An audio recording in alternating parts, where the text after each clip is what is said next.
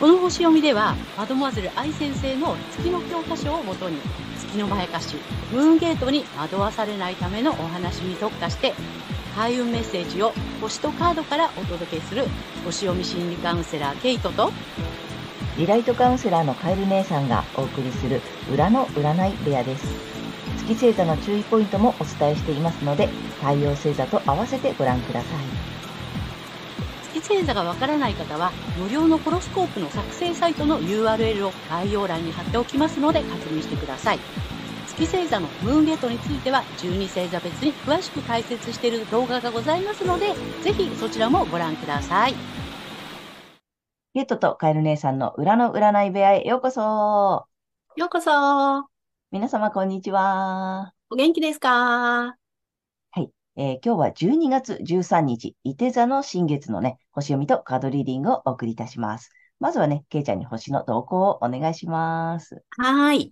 えー、今回の新月は、伊手座の20度、えー、12ハウス、まあ、これは5度前ルールを採用した場合なんですけども、12ハウスで起こります。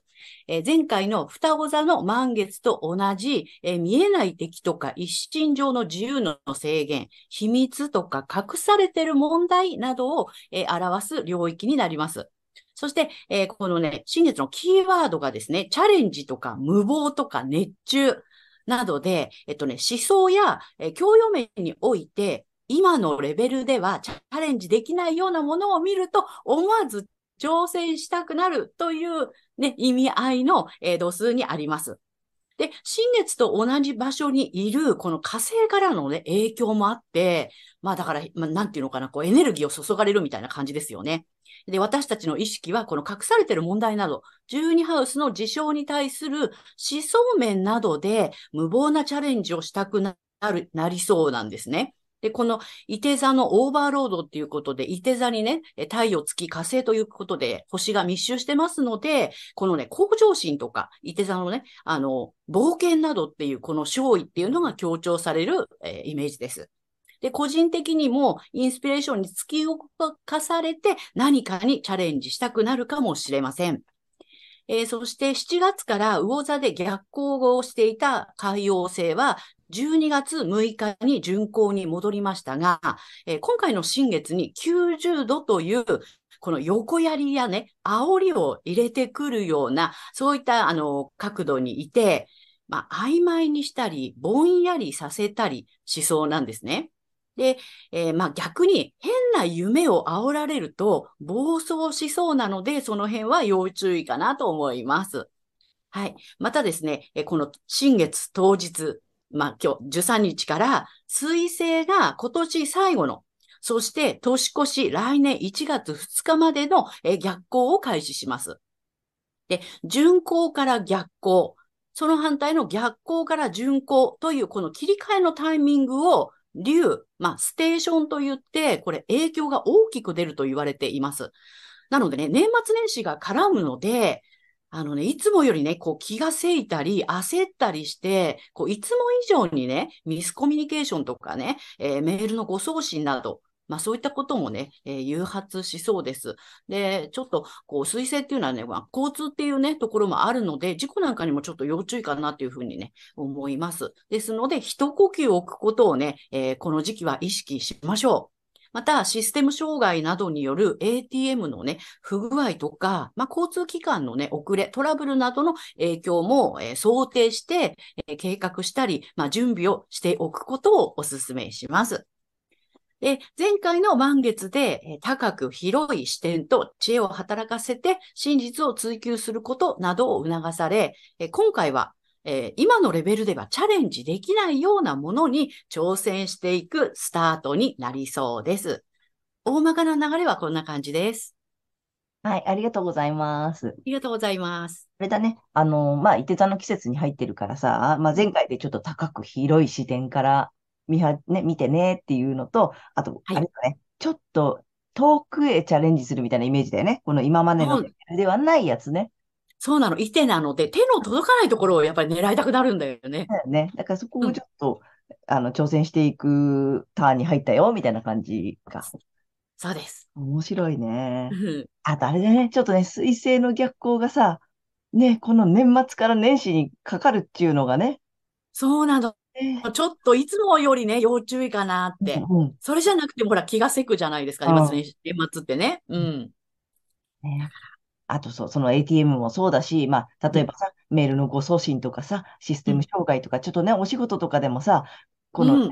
年末締めなきゃいけない時とかにも重なるから、特にね、ちょっと念入りにう。ん。早め早めの準備とかね。そうだね。うん。そう、急ぐとね、まあ年末ってどうしてもこうね、せわしくなってくるからね。言わずというぐらいだからね。そうそうそうそう。師走だからさ、そこも。重なるからさ、ちょっと余裕を持ってね、そうです、そうです。いや、拍車がかかっちゃう分、うん意識して、一呼吸置いてっていうふうに、そう、心の、早め早めに慌てなくて済むように、そ心の余裕を持つことう。と、あそのと。あれよね、早めに準備しとく。ちょっとね、ATM とかほら、あのね、お正月動かなくなる前に少しうん現金用意しとくとかさ、なんか少し早めに連絡しておくとかさ、なんかちょっとそんなことしとくといいかもしれないね。そうですね。何か起こっても大丈夫なように、早めに早めにっていう。ね。なので、ちょっと年末年始の水星逆行にはご注意ください。はい。はい、ケイちゃんありがとうございました。はい、ありがとうございます。はい。ということで、また始まりますよ。はい。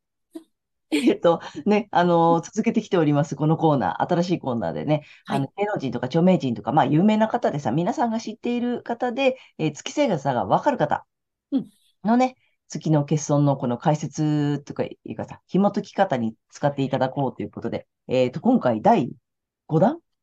かな？そうですね。うん。で今までいろんな方をお送りしてきたんで、ぜひね、過去動画も見ていただきたいんですが、えっと、ケイちゃん、今回はどなたで？はい。遊びの天才、多趣味な自由人の所ジョージさんです。ああ、ちょっと楽しみ、所ジョージさん。あのーね、まあ皆さんご存知だと思うのよ。うん。ね、もううんテレビつければ必ずね、出てらっしゃるし、でもさ、やっぱり芸歴が長いんじゃない？長い長い。ね、だから意外とさ、最初の、なんていうの、私さっきちょっとね、まあ過去の経歴っていうかさ、ざーっと調べたんだけどさ、そもそもミュージシャンなのよね。うん。うん。皆さん多分もう若い方ご存知ないかと思うけどああ、そうね。うん。そもそもはミュージシャンとしてさ、あの、うん芸能界に入っててさ、そう、だからそんなところもね、なんかいろいろ出てくるのかなと思ってね、楽しみにしておりますので、はい。よろしくお願いします。はい。よろしくお願いします。うん。そう、面白い歌とかいっぱい歌ってるんだよね。そうそう。はい。で、所ジョージさんは、え、太陽が水亀座の5度にあります。はい。ドテカテモリーはお羊座。で、1ハウスっていうことで。でね、月もね、水亀座なのよ。で、月の、えっ、と、まあ、度数は水亀座の27度。ドテカテモリーは伊手座です。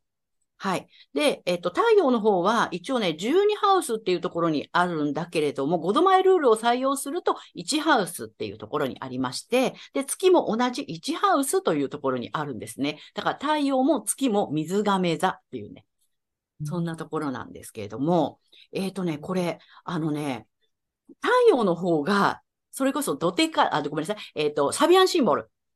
サビアンシンボルがミステリー劇の演技者っていうね、サビアンシンボルがついていて、で、これはね、自分の本質は環境に影響されないということを知るっていう意味の、あの、度数になります。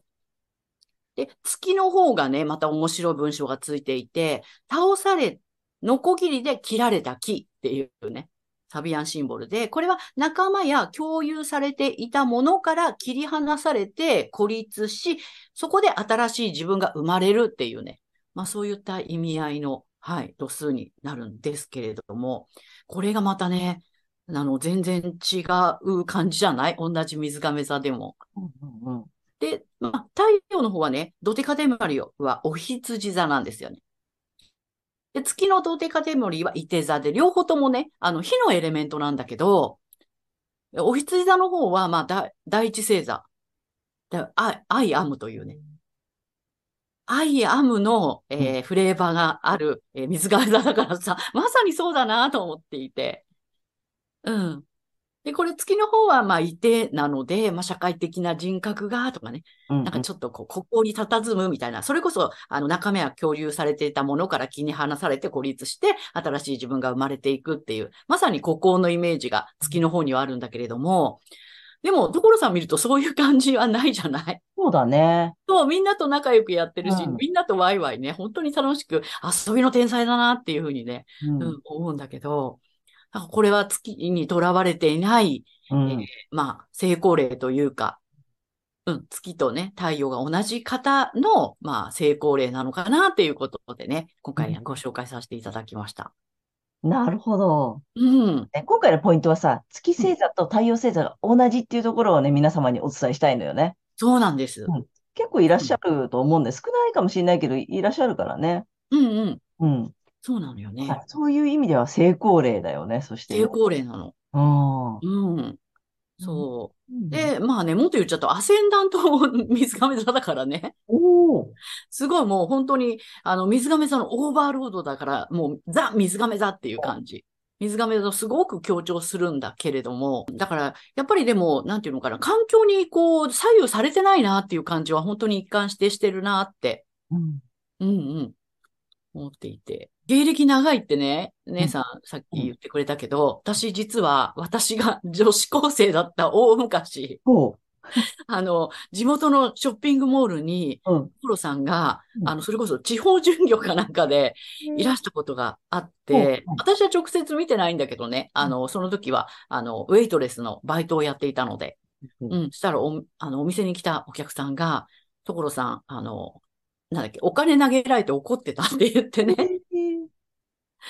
そう、だから本当にその時からもう自分にね、あの、我ありっていう、そして水亀座の個性っていうところで生きてらっしゃったんだろうなってね、そういう思い出してね、てそういえば、こう、環境にぶらされずに、うん。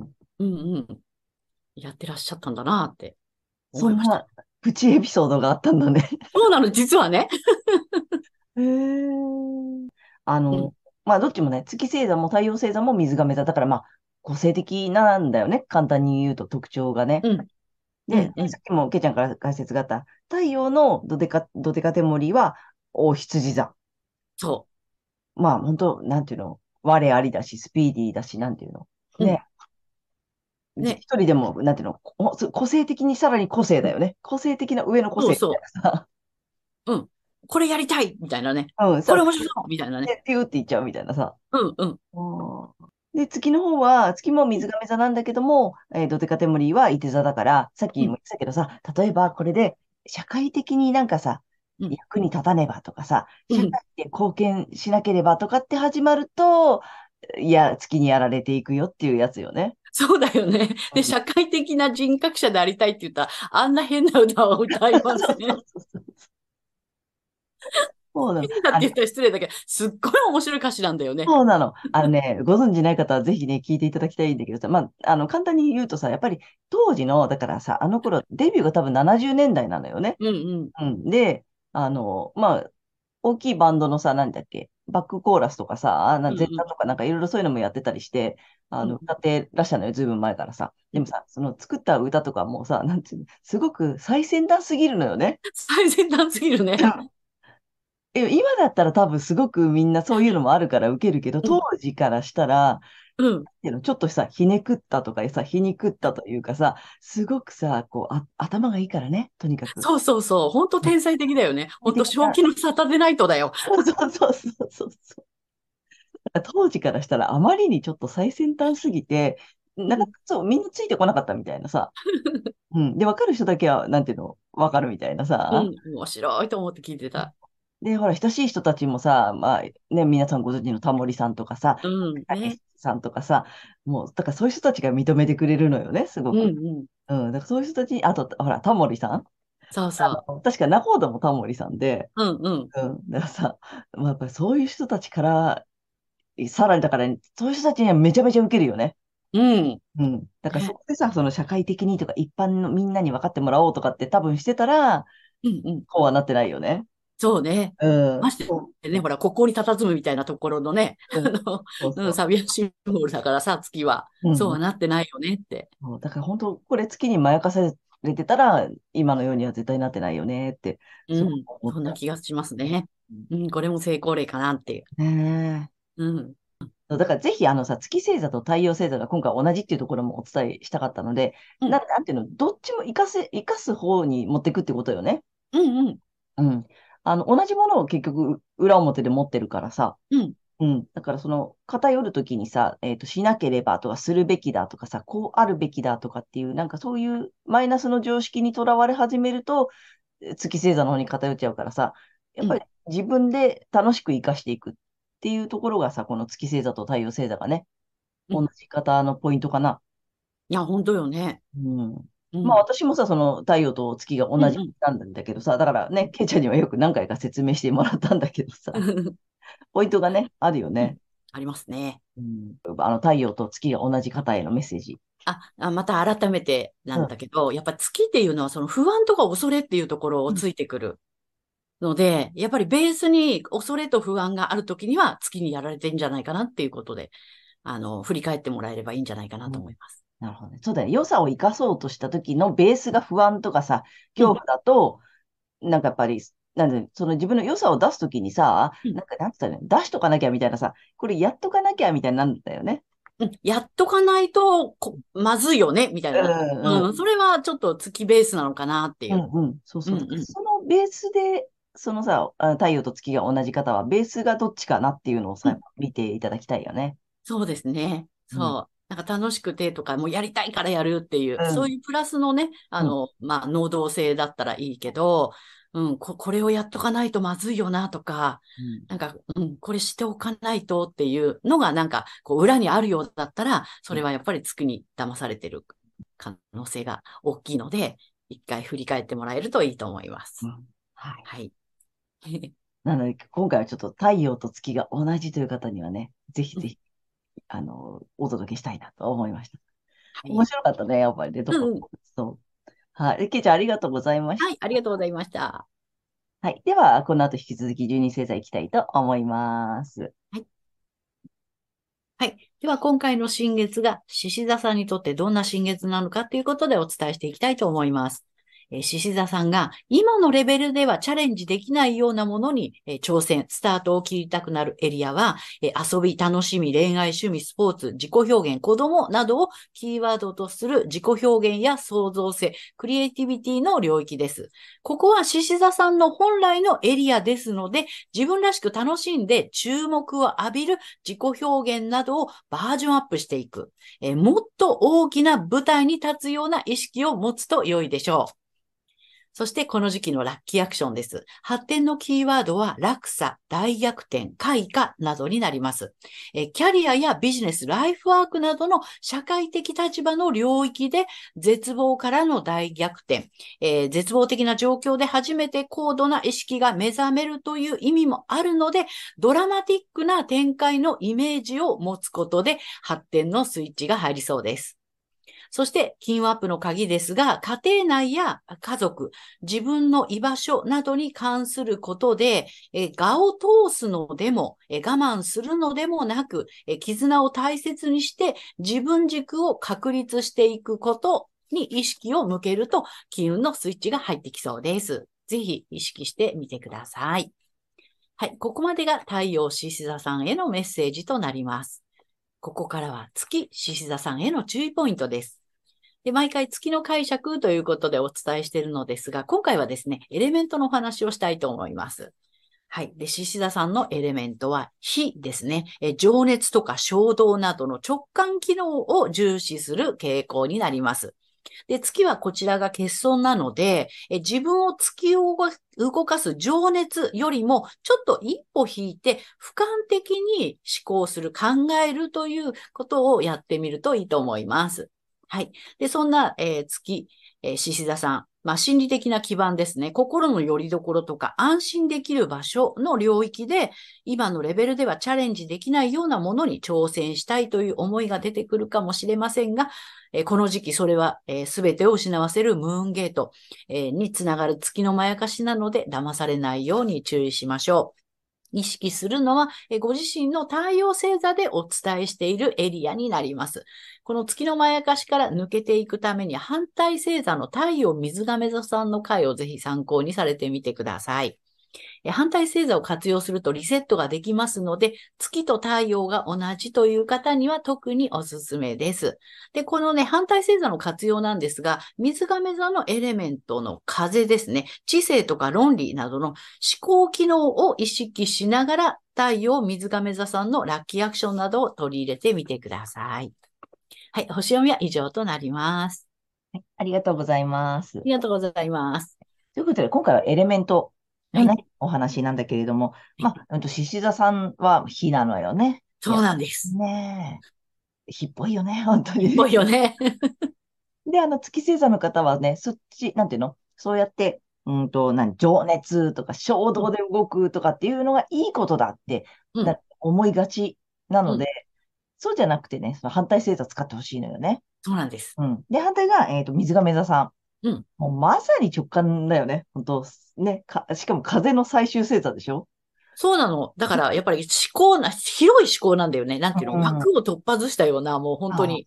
うんうん。ひらめきというか。そうそうそう。もう直感も直感、うん、もうなんていうの、宇宙的直感よね。そういうことだよね。ねうん。だからそのぐらいのやつを採用していただきたいんだよね。そうだね。俯瞰してみて、あの、考えるっていうかね。うんうん。そうだね。うんうん、知性の、あの、もあるからね。そうなの。衝動で動くより、ちょっと一旦思考を使う。うん。ね。そこをやるとすごくうまくいくっていうそう、そうするとひらめきが降りてくるみたいなね。そうそうそううん。なのでね、ぜひその風星座を意識して取り入れていただくとね、うん、いいと思うので、やってみていただきたいと思います。はい。池ちゃん、ありがとうございました。ありがとうございました。はい。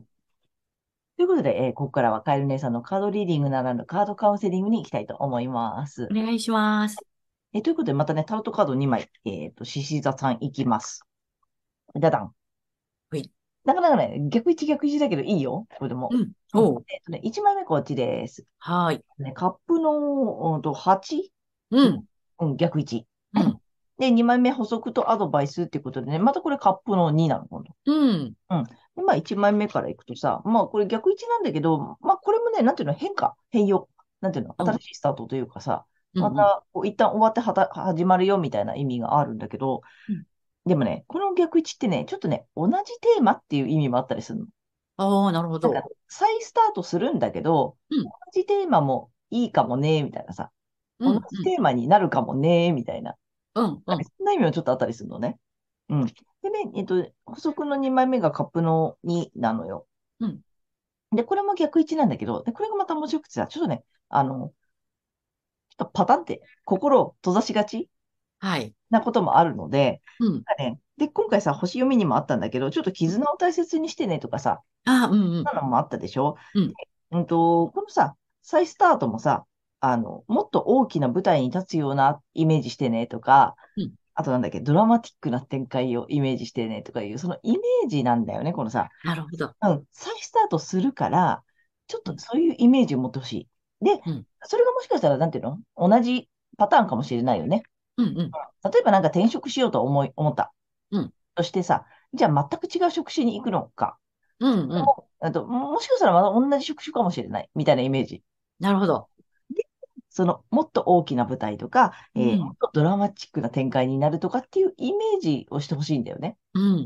同じステージに、なんていうの、同じ環境にまたさ、再チャレンジすることが悪いことではないじゃない。うん。うん。だからそれでもいいよね。それでも変化していくよっていう意味なので、うん、その変化をさ、自分でどういうふうにしていくか、うん、みたいなことだと思うんだよ。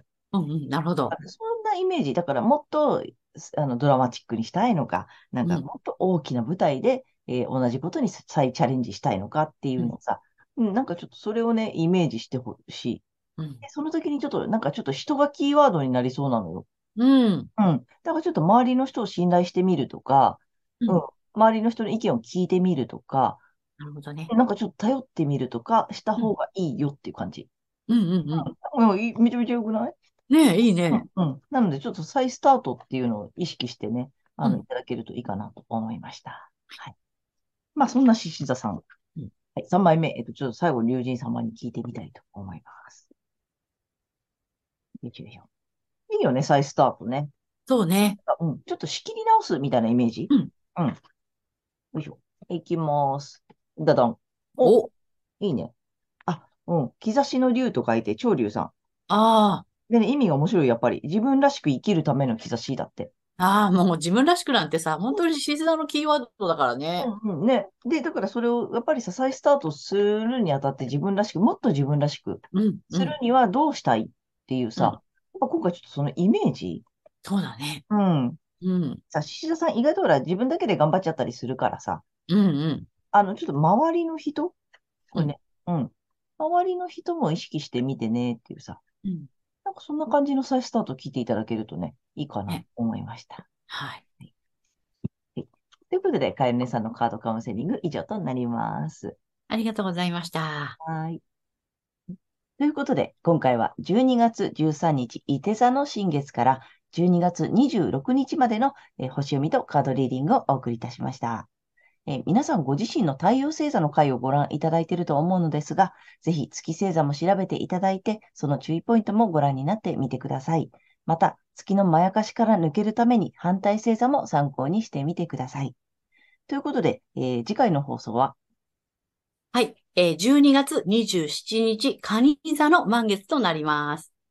はい。また皆様、チャンネル登録やグッドボタンなどいつもありがとうございます。励みになっておりますので、これからもよろしくお願いいたします。ありがとうございます。えー私たち二人の個人鑑定の詳細やブログ、えー公式 LINE などの URL は概要欄に載せてありますので、そちらの方もぜひよろしくお願いいたします。はい。